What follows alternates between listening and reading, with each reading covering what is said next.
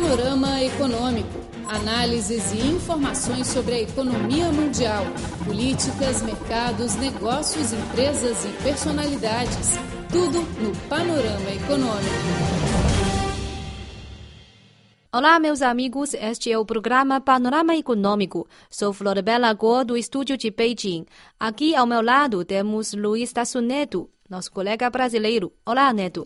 Olá, Florbela. Olá, amigos. Tudo bem? Mais uma vez voltamos para falar de economia aqui no nosso Panorama Econômico. Hoje vamos falar sobre a economia pela internet. Neto, se eu digo que a vida das pessoas mudou completamente com o surgimento da internet, você concorda? Ah, sim, com certeza. É verdade. Hoje a pessoa pode passar um dia inteiro ligada à rede. De manhã, depois de levantar, vemos as notícias dos grandes portais para saber os acontecimentos do mundo. Depois, quando começa o trabalho, precisamos enviar e-mails, receber e-mails de clientes, parceiros, sem falar nos aplicativos de mensagens instantâneas. No caso, para mim, para falar com a família, é sempre muito importante, né? Hum, você usa muito. Muito, bastante. E no tempo livre, uh, pode ler romances, assistir filmes e fazer compras online pode fazer amizade e encontrar até o amor no mundo virtual. É verdade. Só que aí acho que já é um pouquinho demais também, né? É bom viver a vida de verdade, não só no computador. Mas né, além disso tem os jogos também, né? Muitos jogos. Ah, sim, absolutamente. Jogos é o uh, maior hobby dos milhões de jovens de hoje, né? Ah, é verdade. Antigamente eu brincava na rua, ia jogar bola, brincava de esconde-esconde. Hum. Agora fica todo mundo dentro de casa jogando no computador, no celular, enfim. Sim, é verdade. A, a internet é mesmo um mercado enorme e, naturalmente, um setor bem lucrativo e muito competitivo. Agora, cada vez mais empresas chinesas desta área estão olhando para o mercado brasileiro. No programa de hoje, vamos trazer uma reportagem que mostra esse movimento. E a seguir teremos outra reportagem sobre o consumo online dos brasileiros. Bom, caro ouvinte, está começando o Panorama Econômico. Plataformas online que pareciam exclusivas dos internautas chineses agora estão ganhando espaço entre os brasileiros.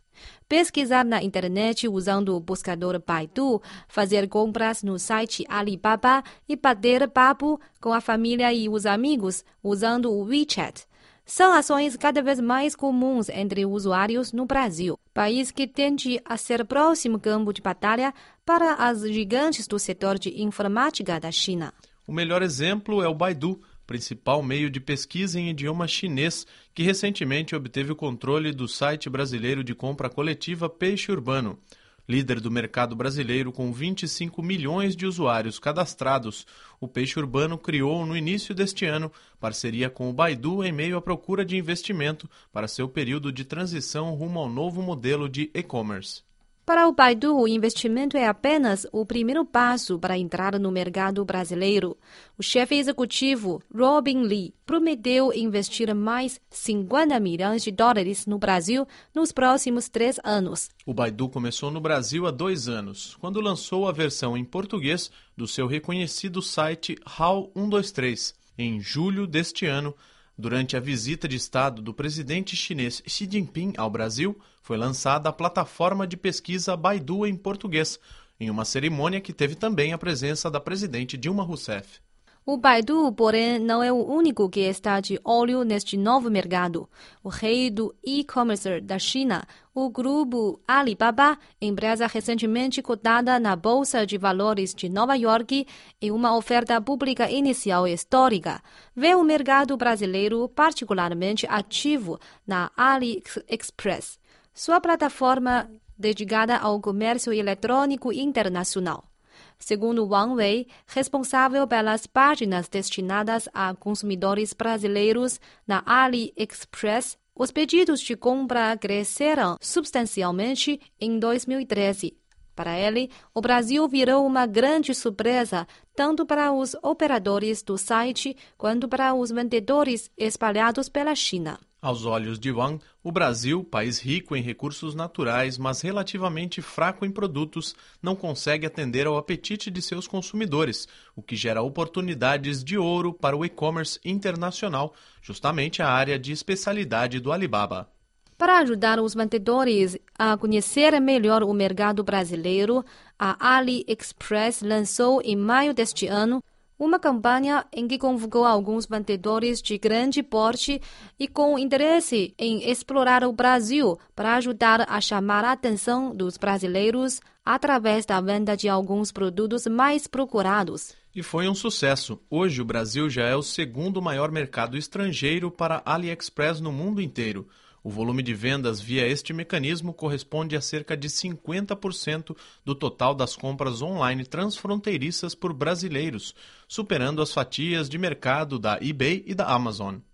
Entre as gigantes de informática da China, a Qihoo 360, principal empresa chinesa na área de segurança de internet, foi a primeira a olhar para o mercado brasileiro, antes mesmo do Baidu e do Alibaba.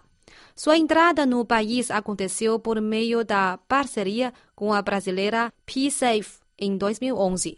Atualmente, no Brasil, muitos usuários baixam aplicativos da PSafe para proteger seus computadores, celulares ou tablets contra vírus, cavalos de Troia e ataques de hackers. Com a mais nova versão lançada no final de julho deste ano com a proteção especial para o uso de bancos online, o aplicativo PSafe Total está trabalhando em um quarto dos celulares de sistema Android no Brasil. Graças à qualidade e eficiência dos produtos, a PSafe já é uma marca bem conhecida no Brasil. Segundo Marco de Melo, fundador e CEO da PSafe, a empresa deve conquistar metade do mercado latino-americano em 2015. O sucesso da PSafe é também orgulho da Tihu 360, que anunciou no final de 2013 um investimento no valor de 25 milhões de dólares. Juan Yang, chefe da divisão de cooperação internacional da Tihu 360, disse que a empresa optou por uma estratégia de combinar investimento financeiro e transferência de tecnologia a fim de ajudar seu parceiro a crescer em um mercado sobre o qual a própria Tihu 360 tem pouco conhecimento. Tendo os craques de futebol de classe mundial e nativos da América Latina, Lionel Messi e Neymar, como garotos propaganda, o aplicativo de mensagens instantâneas da companhia chinesa Tencent, o WeChat, começou a marcar presença no mercado brasileiro em julho no ano passado. O aplicativo ganhou grande popularidade entre os brasileiros depois que os dois mais amados jogadores de futebol do continente sul-americano recomendaram o WeChat durante semanas de propagandas veiculadas nas telas da TV. O mercado brasileiro tem grande potencial aos olhos dos dirigentes da Tencent, que pretendem ter uma fatia no maior país em desenvolvimento do hemisfério sul, tendo o WeChat como primeiro passo.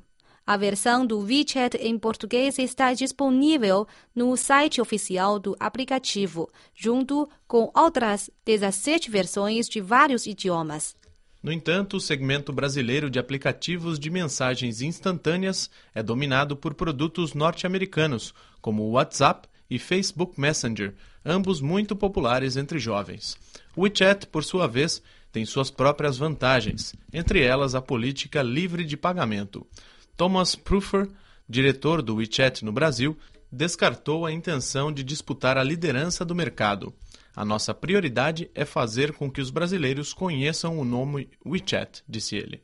Este é o programa Panorama Econômico. Caro ouvinte, hoje o nosso tema é economia da internet. A seguir, vamos falar sobre compras online no Brasil. A reportagem foi feita por Nina New, na voz de Francisco Liang. Nos grandes centros comerciais do Brasil, muitos clientes estavam a escolher os produtos que preferem, examinando os detalhes e consultando os preços e, por fim, agradeceram a ajuda do balconista e saíram. Fabiano Santos acabou de sair de uma loja que vende produtos digitais. Ele gastou um bom tempo examinando um computador Apple e pareceu gostar muito. Olha, o ideal seria comprar aqui no shopping por um preço bom, mas geralmente é muito mais caro. Então a gente acaba vindo no shopping, olha, experimenta e se é aquilo que você quer, você acaba procurando lá na internet, entendeu? Um produto para ser vendido no shopping geralmente tem que recolher um imposto que varia entre 25% e 50%. A despesa no Brasil já está aproximada do nível que existe nos países desenvolvidos. A compra online, aliás, oferece preços melhores e uma grande variedade de produtos. O negócio eletrônico já se tornou um estilo de vida bem recebido pela classe média brasileira. Faço ah, pela comodidade, pelo preço também. É mais fácil, é mais barato, você pode pesquisar melhor também. Geralmente eu dou uma olhada no, no, na avaliação do próprio site, quer dizer, de outras pessoas que compraram nesse site, entende? É, eu vejo se ela é bem classificada, se tem reclamação sobre aquele site. Segundo as estatísticas, o volume total gerado por negócios eletrônicos no Brasil foi de 28,5 bilhões de reais no ano passado, uma alta de 25% em relação ao ano anterior. A previsão é que a cifra aumente mais 20% este ano, considerando os fatores incentivadores, como a Copa do Mundo. O grande mercado brasileiro atrai o investimento das empresas chinesas. Em 2011, a empresa chinesa de negócios eletrônicos, Alibaba, entrou no Brasil, abrindo logo sua página em língua portuguesa.